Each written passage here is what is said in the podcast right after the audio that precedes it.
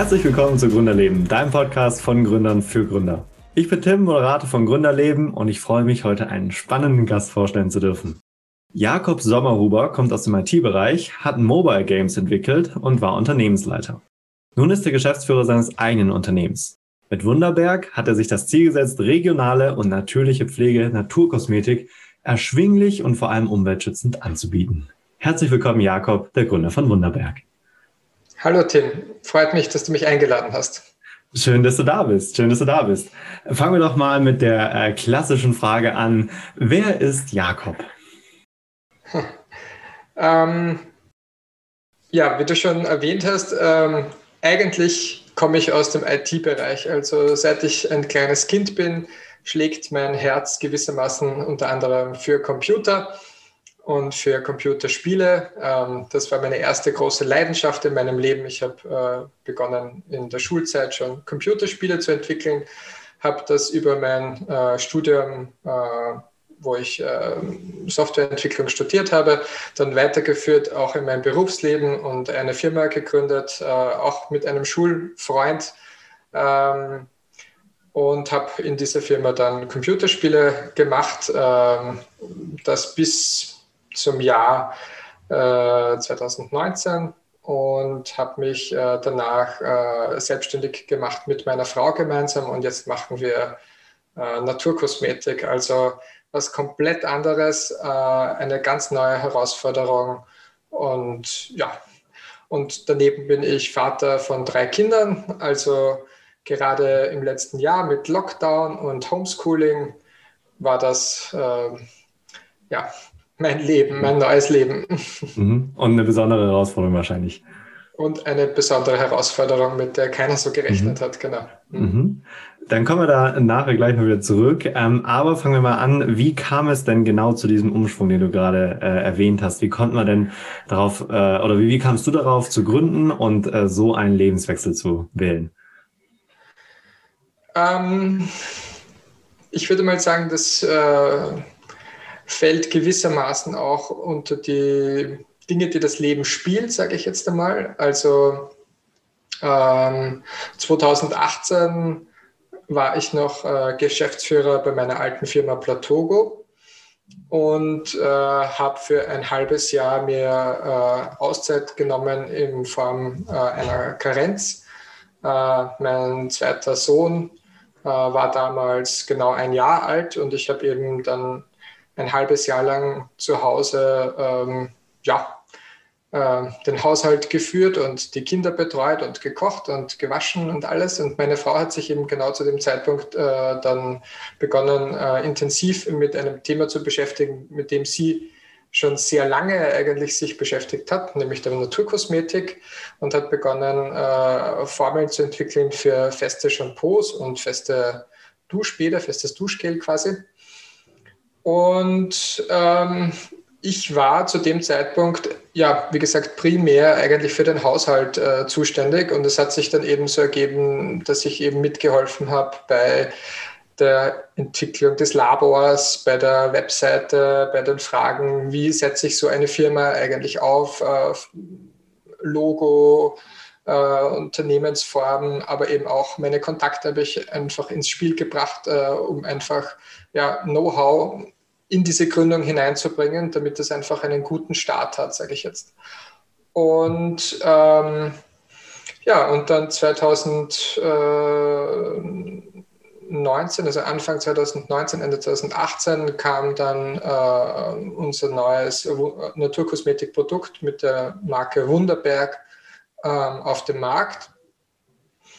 Und für mich war das einfach ein besonderer Moment, weil äh, ich äh, gesehen habe, ähm, was da für ein Feedback einfach zurückkommt. Und ich mhm. habe in meinem Leben diverse Produkte auf den Markt gebracht und, und in verschiedenen eigenen Unternehmen gearbeitet. Und würde sagen, das, was ich äh, von Anfang an gesehen habe, ist sozusagen die Art und Weise, wie das Kundenfeedback war.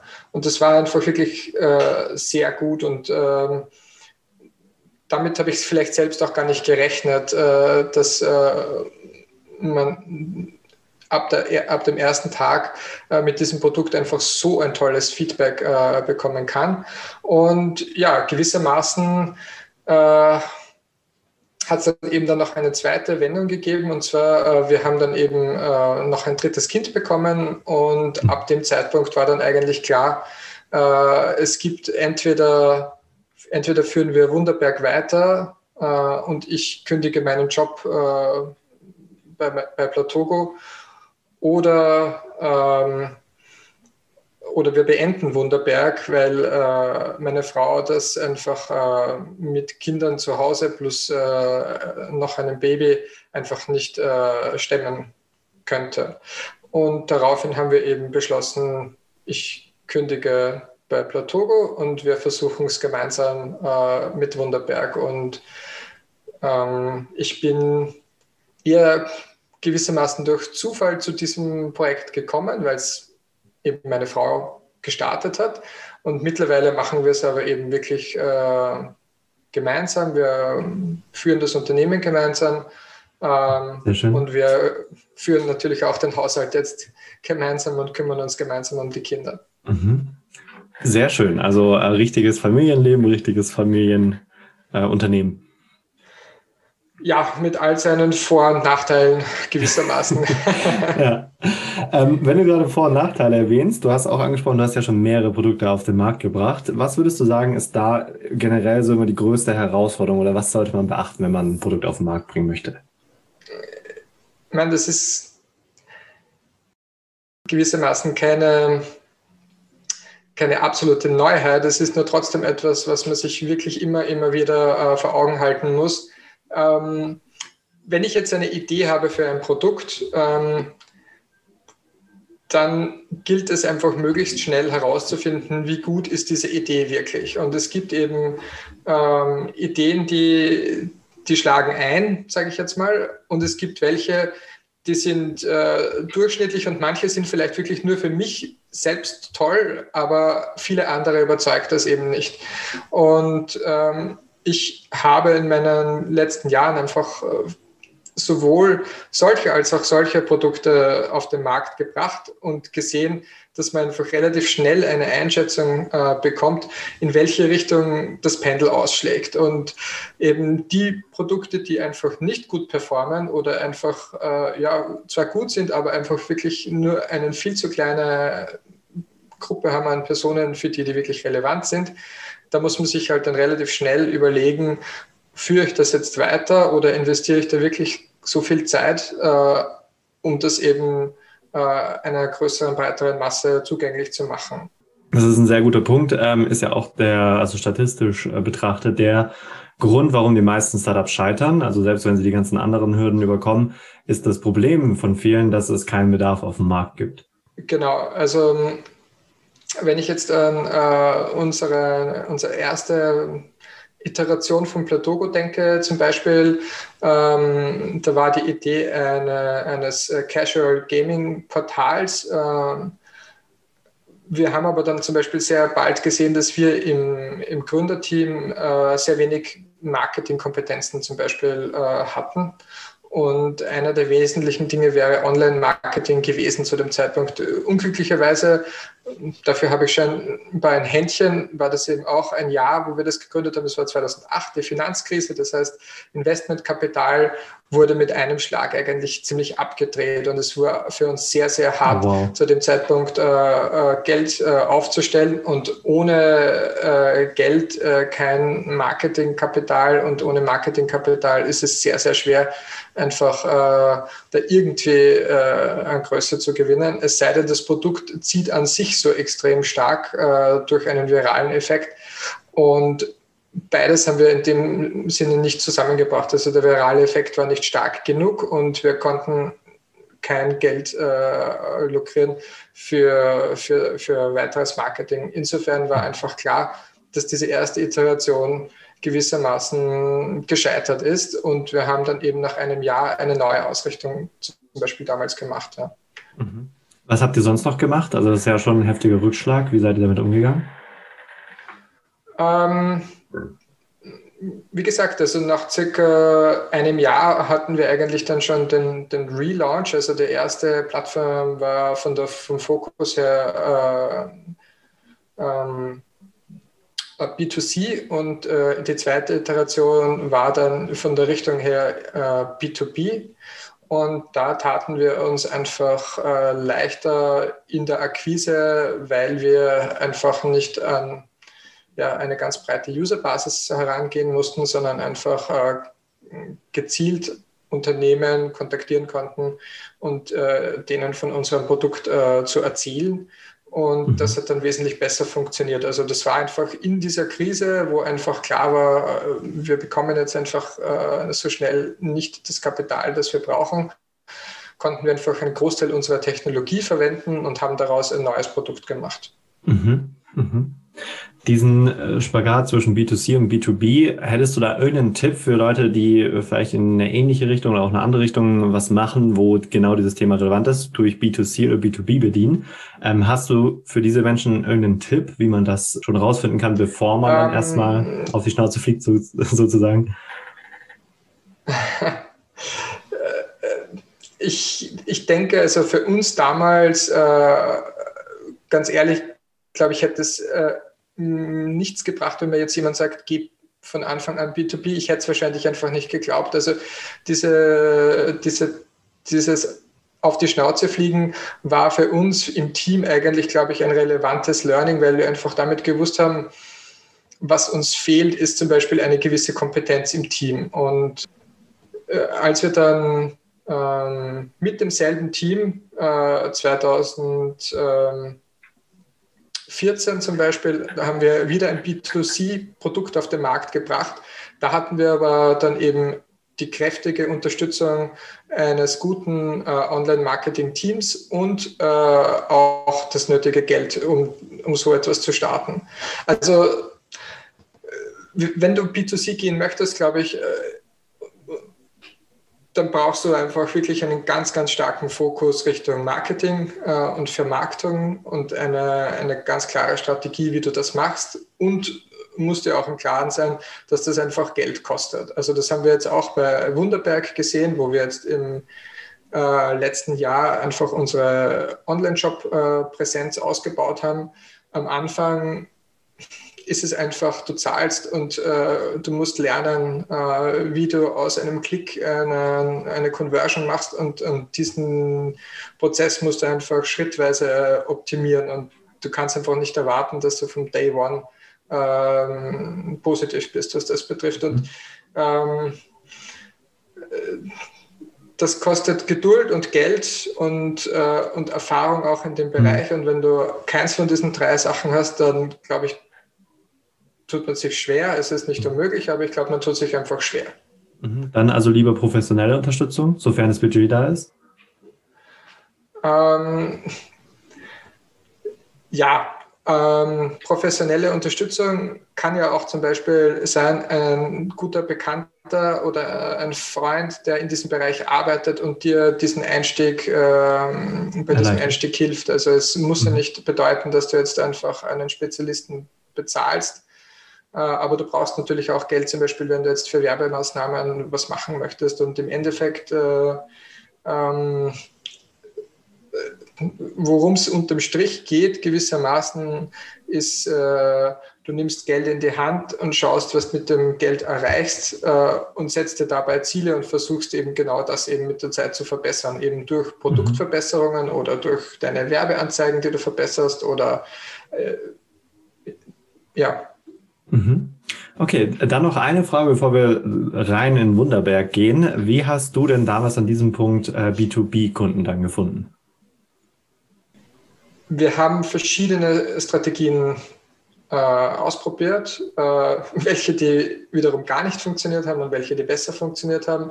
Ähm, äh, am besten hat es für uns äh, funktioniert, ähm, zuerst äh, wirklich äh, gezielt mit Unternehmen Kontakt aufzunehmen, ähm, wo wir der Meinung waren, dass unser Produkt relevant äh, für das Unternehmen ist.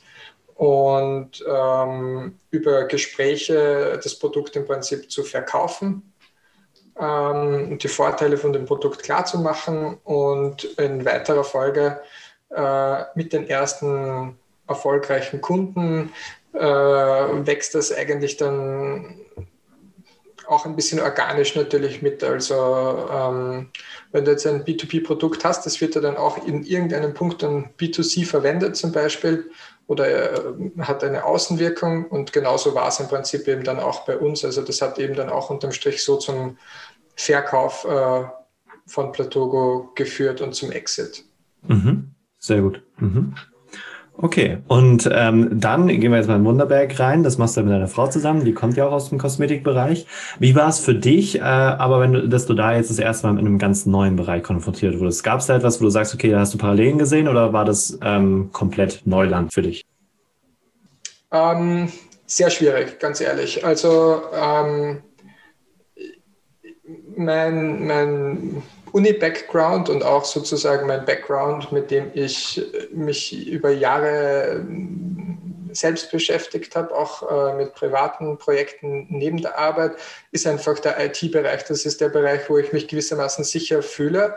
Ähm, ich habe äh, über Platogo und äh, über das Team, das einfach über die Jahre gewachsen ist auf äh, 20 Personen, äh, mir diese Skills als Geschäftsführer gewissermaßen angeeignet und äh, das ist äh, so schleichend über die Jahre passiert, dass ich da nie drüber nachgedacht habe. Ähm, in dem Moment, wo ich aber dann in ein komplett neues äh, Wasser, in ein neues kaltes Wasser reingesprungen bin, waren auf einmal unheimlich viele neue Begriffe und Dinge, die auf uns zugekommen sind. Und äh, mhm. man, man, also Kosmetik ist halt unterm Strich halt auch Chemie. Chemie hatte ich mal in der Schule für zwei Jahre, aber es war auch nie mein, mein ein Fach, das ich jetzt sozusagen irgendwie geliebt hätte und wo ich mich darüber hinaus auch selbst damit beschäftigt hatte. Im Gegenteil, es war eigentlich etwas, was ich, was mir fast eher unangenehm war. Ähm, und und jetzt ist Chemie einfach ein wesentlicher Teil und ich, man muss sehr viel über die Rohstoffe verstehen. Und da war zum Beispiel eben auch äh, ein ganz wichtiges Learning für mich, dass es unheimlich wichtig ist, äh, wenn ich jetzt quasi etwas äh, gründe und ich denke doch, dass ich in vielen Bereichen Erfahrung habe, also gerade was diese Unternehmensaufbau betrifft, aber jetzt so mhm. dieses fachliche Wissen über Chemie zum Beispiel, wenn ich da einen riesengroßen Bereich habe, wo ich äh, wo, ich, wo, ich, wo ich Defizite habe, dass man sich da einfach auch nicht davor zurückschreckt, einfach genau in dem Bereich dann sich einen Experten zu holen. Und äh, das ist eben zum Beispiel letztes Jahr gelungen, dass wir da einen Chemiker aus Deutschland gefunden haben, der uns jetzt eben wirklich ganz toll unterstützt und wo ich auch jede Frage einfach einmal äh, stellen kann. Und es gibt einfach so viele Begrifflichkeiten, die einfach für den Laien äh, entweder gleich klingen und sie haben aber entscheidende Unterschiede oder wo man sich eben gar nichts darunter vorstellen kann und das hat mhm. aber dann große Unterschiede und Einfluss auf, auf die Qualität äh, und den Ursprung von Rohstoffen zum Beispiel. Mhm. Ja. Ich glaube, das ist etwas, was viele Gründer sich wünschen würden, einen Experten, den man jederzeit einfach Fragen stellen kann, der sie ein bisschen begleitet, äh, gerade bei so komplexen. Naja, das kostet natürlich auch Geld. Also es ist jetzt nicht so, dass der das gratis macht natürlich. Ah, okay. Aber okay. Ähm, es ist trotzdem äh, es dauert eine Zeit, dass man, und es bedeutet, man muss auch daran arbeiten, dass man an so jemanden überhaupt kommt. Ähm, mhm. Wie kommt man an so einen? Ähm, in dem Fall war der Weg über ähm, ein Naturkosmetik-Gütesiegel, äh, wo wir jetzt unsere Produkte zertifizieren haben lassen. Ähm, die haben einen Pool an Experten, die grundsätzlich dafür da sind, äh, Produkte zu bewerten und Rohstoffe sich anzusehen. Und ähm, mit einem von diesen Experten haben wir einfach sehr bald gesehen, dass wir da ähm, über das rein fachliche hinaus einfach auf einer gewissermaßen auf derselben Wellenlänge sind. Also der einfach ähm, das gut findet, was wir machen, wie wir es machen. Und da haben wir dann einfach sehr schnell gesehen, mit dieser Person können wir, mit der haben wir ein sehr gutes Verhältnis. Äh, und da haben wir dann eben gesagt, ähm, wir wollen das eben vertiefen und wir wollen das einfach auf einen gewissermaßen einen Vertrag machen mit ihm, dass wir auf ihn einfach jederzeit zurückgreifen können, wenn wir äh, Rat brauchen in diesem chemischen Bereich. Und so haben wir das dann im Prinzip mit ihm geregelt und ja, und er unterstützt uns jetzt manchmal per Telefon, manchmal per E-Mail, wenn es mhm. eben geht, äh, neue Produkte zu entwickeln oder Lieferanten zu wechseln oder eben Zertifizierungsfragen und so weiter. Genau. Mhm. Und Bezahlung dann wahrscheinlich nach Stunde. Genau. Aber es ist ein, okay. würde ich mal sagen, fairer Preis, der einfach, glaube ich, auch daher kommt, ähm, weil man sich einfach gegenseitig auch leiden kann. Mhm. Okay. Dann an der Stelle wäre meine Frage, äh, ob du teilen möchtest, welcher Preis für sowas angemessen ist. Deine Entscheidung. Ja, also es ist, würde ich jetzt mal sagen, ähm, er ist ja nicht der einzige Experte, auf den wir zurückgreifen. Also ich habe auch einen langjährigen Wegbegleiter äh, und Freund, der Steuerberater ist, der uns eben auch in diesen Themen hilft. Ich denke mal, das eine, was wirklich äh, entscheidend und wichtig ist, ist, dass äh, die Person äh, einfach auch eine wirklich genaue Aufzeichnung führt über die Gespräche, die man hat. Und ob das jetzt ein Telefonat ist oder ein E-Mail ist, ich denke mal, sollte fair sein. Ähm, und also wir haben da jetzt Tarife bekommen unter 100 Euro. Und ich denke mir, äh, derartige Experten verlangen am freien Markt teilweise schon auch deutlich mehr. Ähm, mhm, kann ich bestätigen. Und das ist eben gewissermaßen ja auch sicher ein Startup-Preis, den wir da bekommen haben. Mhm. Okay. Dann äh, gehen wir jetzt nochmal einen Schritt tiefer rein in Wunderberg. Was genau produziert ihr jetzt und was ist das äh, Besondere daran? Ähm, das Produkt äh, oder die Produktpalette umfasst äh, derzeit grob ähm, zwei Produktrichtungen. Das eine ist ein festes Shampoo und das andere ein festes Duschgel. Äh, man muss sich das so vorstellen, wenn ich jetzt ein flüssiges Shampoo kaufe in der äh, Flasche, dann kaufe ich eigentlich zu 90 Prozent Wasser und 10 Prozent sind der eigentliche Feststoffanteil, der Wirkstoff äh, des Shampoos.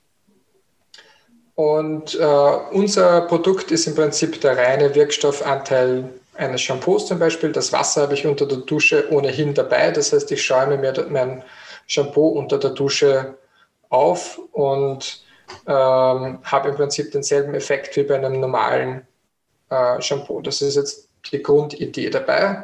Das, was wir anders machen als leider wirklich sehr viele andere, ist, dass wir darüber hinaus einen Fokus haben, bei den Rohstoffen auf regionale Rohstoffe zu setzen. Also ähm, viele feste Shampoos haben und bewerben das sogar auch als was Positives. Äh, Kakaobutter drinnen, Shea-Butter drinnen, äh, Arganöl und so weiter. Also Öle und Fette, die einfach äh, von weit herkommen, die sicher eine sehr positive Eigenschaft haben, keine Frage. Aber äh, es gibt eigentlich auch sehr viele heimische Alternativen dazu und ähm, die jetzt auch nicht schlechter sind, aber sie klingen halt vielleicht nicht so modern ähm, und mhm. exotisch. Und genau auf die setzen wir. Also zum Beispiel äh, der Hauptbestandteil von unserem festen Duschgel ist Roggenmehl und Sonnenblumenöl biologisch äh, in beiden Fällen mhm. natürlich. Ähm, Kennt man, hat man schon mal gehört? Ne? Ja. Mhm. ähm, Roggenmehl ist jetzt zum Beispiel, ähm, äh, wird sehr selten eingesetzt. Ähm, ist eigentlich ein altes Hausmittel. Also vor allem wurde es zum Haarewaschen früher verwendet. Man rührt sich einfach Roggenmehl mit Wasser auf, dann bekommt man so einen, sage ich jetzt mal, Schleim und dann gibt man in die Haare und wäscht sich damit die Haare, wäscht es danach wieder aus. Funktioniert grundsätzlich gut, nur ist es absolut unpraktisch und ähm, weil wenn man so einen diesen Rocken irgendwie in kleinen Bereichen vergisst herauszuwaschen, dann wird das richtig hart und klumpig. Und, weniger schön. Ähm, das ist weniger schön, genau. Meine Frau hat da eben eine Zeit lang mit Roggenmehl experimentiert und dann war eigentlich die Idee, können wir diese Idee dieses, des festen Shampoos mit dem Roggen vereinen? Und das hat interessanterweise wirklich gut funktioniert bei uns mit unserer Formel. Und ähm, ja, der Roggen hat einfach wirklich tolle Eigenschaften. Also es sind sehr viele Eiweiße drinnen, ähm, die auch gute Eigenschaften eben für Haut und Haar haben. Und äh, diese Kombination ist zum Beispiel ja, ähm, relativ einzigartig bei unseren Produkten, wenn man jetzt so den Markt sich ansieht. Okay. Ähm, wie seid ihr darauf gekommen? Also ihr habt euch ja sehr lange dazu Gedanken gemacht, nehme ich an. Ja, also die Idee stammt von meiner Frau. Ähm, und äh, sie beschäftigt sich einfach äh, schon seit Jahren, um nicht zu sagen, auch wiederum seit ihrer Jugend und Kindheit äh, ge geprägt von, von ihren Eltern und Großeltern eben mit dem Thema Öle, hat nie irgendwelche Cremes verwendet, sondern immer sich selbst irgendwelche Öle zusammengemixt. Und äh, das ging dann eben weiter, als wir dann Kinder hatten, hat sie dann eben auch zum Teil Cremes und äh, für die Kinder gemacht äh, und die Haut damit äh, gepflegt und Sie hat dann äh, vor ein paar Jahren eine Ausbildung auch dazu gemacht im kosmetischen Bereich. Äh, und äh, ja, ein Schritt ergab in gewisser Weise eben den nächsten. Und dann kam eben ihr Wunsch, dass sie jetzt eben äh, aus diesem Wissen, das sie hat und aus den vielen Experimenten, die sie schon gemacht hat, äh, eben ein Produkt entwickeln äh, möchte. Und ja, ich äh, war zu dem Zeitpunkt, ähm, ähm, habe ich mir gedacht, ja, ich, ich hatte jetzt auch äh, zehn Jahre lang, wo ich unterstützt wurde von ihr. Ähm, jetzt ist einfach Zeit, dass auch ich sie dabei einmal unterstütze, ihre Träume zu verwirklichen. Und Sehr schön. so hat das im Prinzip begonnen, genau. Mhm. Okay. Ähm, du hast mir mal gesagt, dass wenn man ein Unternehmen gründet, dann sollte man da schon viel Zeit investieren. Also so eins bis eine, eins, also ein bis anderthalb äh, Jahre ist da schon realistisch, wenn man sich da ordentlich Gedanken zu macht. Stehst du immer noch dahinter? Du meinst jetzt vorab oder nach der oder ähm, vor der Gründung? Vor der Gründung.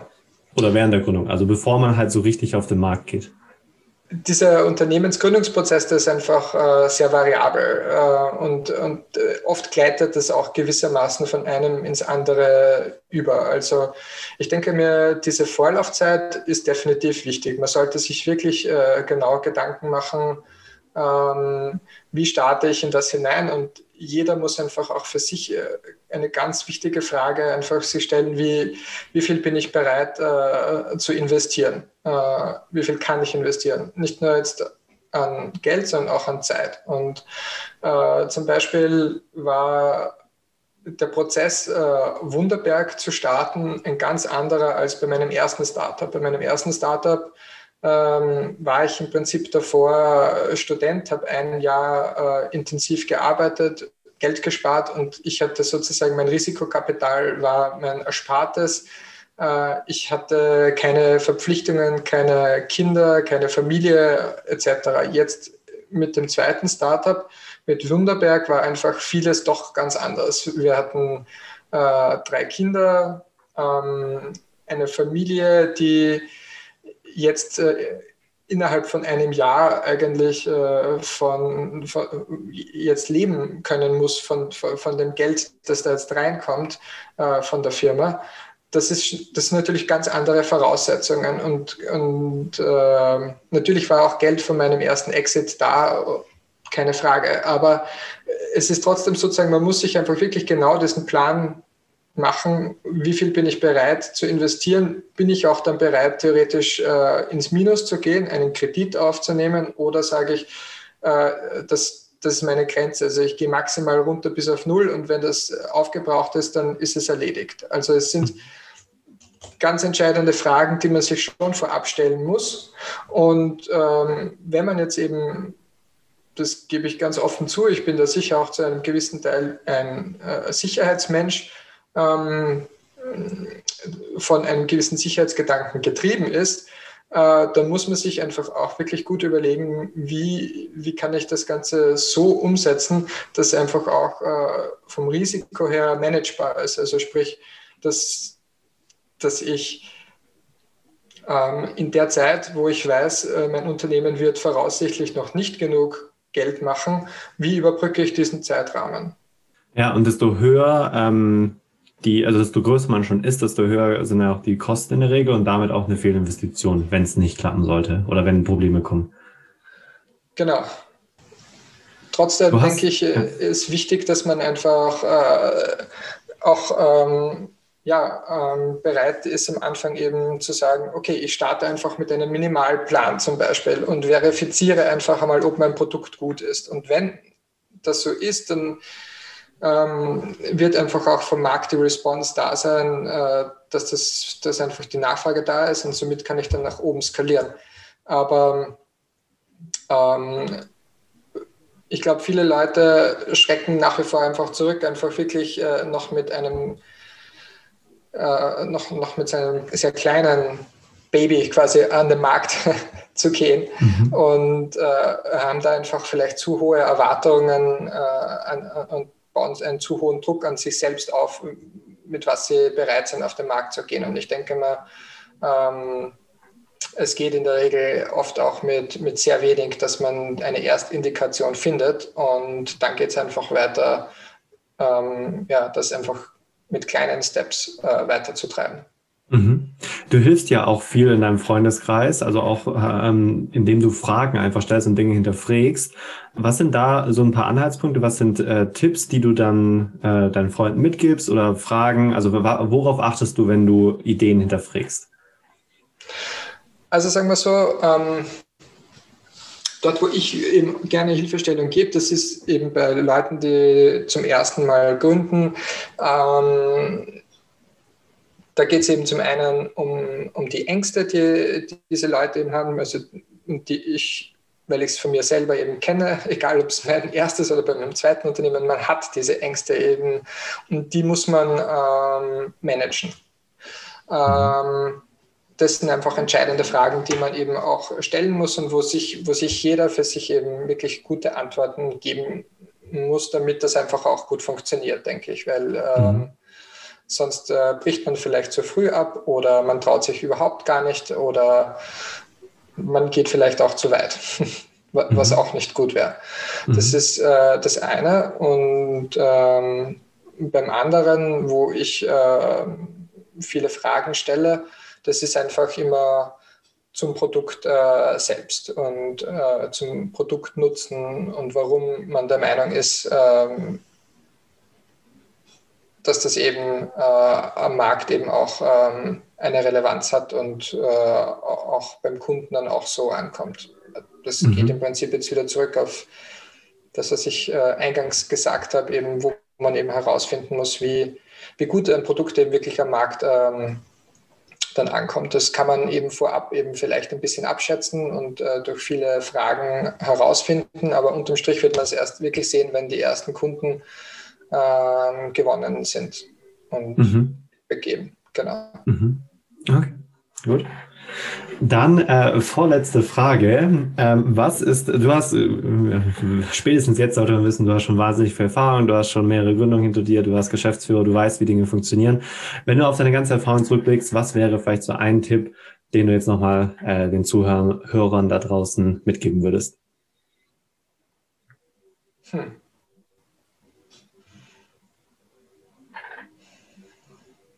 Einen der vielen. ähm,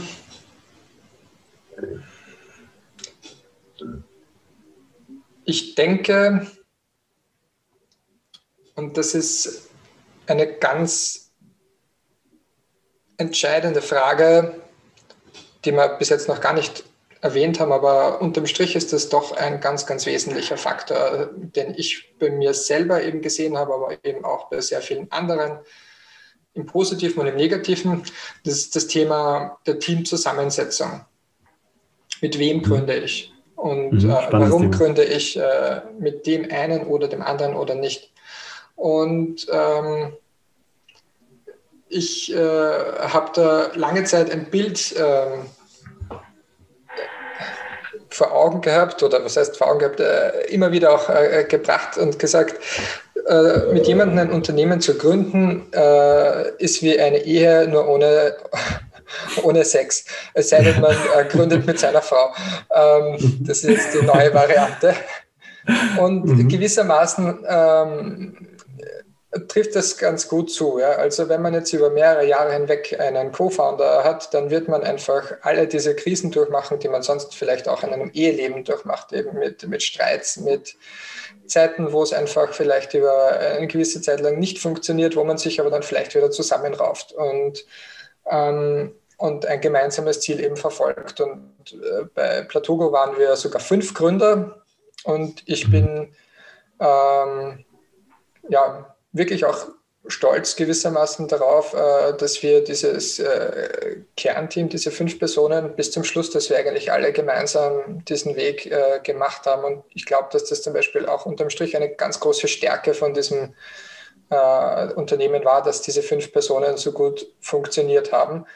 Ähm, ich habe aber in den letzten Jahren auch so viele gescheiterte Startups gesehen und Unternehmen gesehen, die einfach genau an diesem Thema Gründer ähm, oder Zusammensetzungen gescheitert sind, wo im Endeffekt Dinge ans Tageslicht gekommen sind, die einfach nicht schön sind, ähm, wo man sich einfach äh, zerstritten hat. Äh, und ich glaube, es ist ganz, ganz wichtig, dass man sich wirklich, wirklich, wirklich genau ansieht, mit wem man da äh, äh dieses Unternehmen gründet und wie sehr die Personen auch wirklich hinter dieser Idee stehen. Und mhm. das funktioniert nur dann, wenn alle ähm, an einem Strang ziehen und vor allem auch alle bereit sind, diese Phasen, wenn es einmal nicht so gut läuft, und diesen Moment wird es in jedem Unternehmen irgendwann geben, dass es einfach harte, schwierige Phasen gibt, dass man da auch dann gemeinsam äh, durchgeht und äh, zueinander hält. Und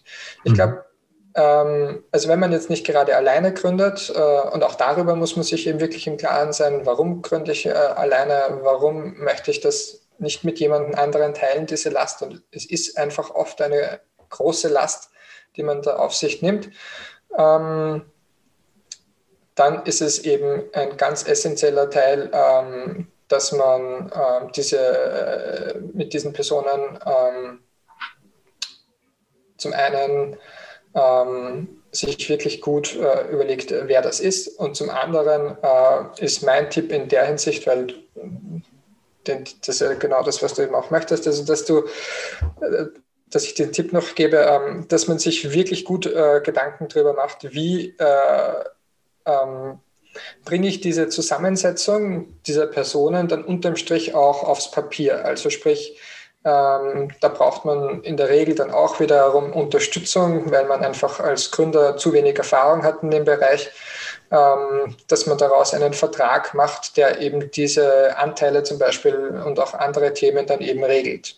Mhm. Und ähm, im Fall von unserem ersten Starter Platogo hatten wir ein paar Ideen, was diese Zusammensetzung betrifft. Und im Strich hat uns dabei eben auch jemand geholfen, und ich bin unheimlich froh darüber, über dieses eine Gespräch, ich weiß noch ganz genau, wo und wann das war, ähm, wo er uns auch nochmal das Gewissen geredet hat und äh, unseren ursprünglichen Plan eben hinterfragt hat, wir diesen Plan dann eben daraufhin geändert haben. Und so wurde er dann eben in Anteile gegossen. Und das war eben auch das, was bis zum Schluss gehalten hat und wo es nie wieder dann eine Diskussion gab, ob das schlecht oder gut ist, sondern es war einfach dann ein guter Plan. Und ich glaube, das ist gewissermaßen das Fundament äh, eines äh, Unternehmens, die mhm. Zusammensetzung mhm. und eben auch Definitiv. dann eben die Anteile und all diese Dinge. Und äh, oft zerbröseln eben Unternehmen äh, daran, weil einfach genau dieses Fundament ähm, irgendwelche Risse bekommt und ähm, ja, und das nagt dann vielleicht an gewissen Mitgliedern im Team, dass da irgendwas nicht fair ist oder nicht so ist, wie sie es eigentlich gewollt hätten. und das kann äh, Unternehmen zerstören, junge Unternehmen vor allem, genau. Mhm. Ja, sehr, sehr guter Tipp, weil letztendlich ist ja auch vom Team äh, ein großer Teil des Erfolgs von einem Startup abhängig.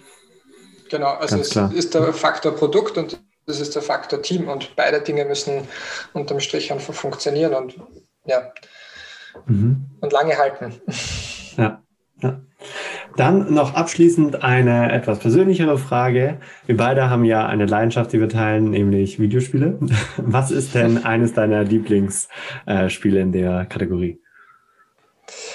Ähm, ich, da ich schon ähm, seit Mitte der 80ern dabei bin, sind, es ist natürlich, äh, gibt es zwei Spiele, die sich äh, seit den 80ern bis äh, jetzt in die bis in die Jetztzeit gehalten haben. Das ist die, zum einen die Reihe der Civilization-Spiele und zum anderen die Reihe der XCOM-Spiele.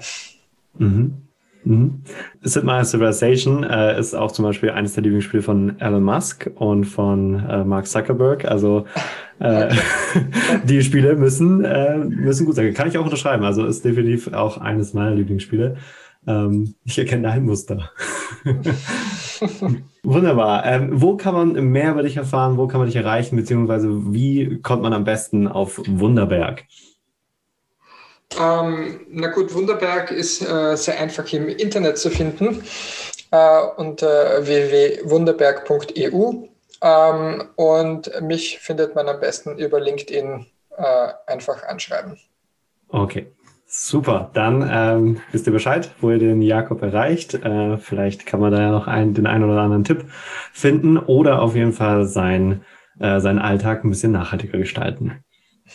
Wunderbar. Ich bedanke mich ganz recht herzlich für deine Zeit, Jakob. Vielen, vielen Dank dafür und für den tollen Input in diesem Podcast. Äh, da waren wirklich sehr viele wertvolle Dinge mit dabei und ich hoffe, die Zuhörer haben fleißig mitgeschrieben und setzen das auch um. Vielen Dank dir, Jakob. Danke auch, Tim. Ciao, mach's gut. Ciao.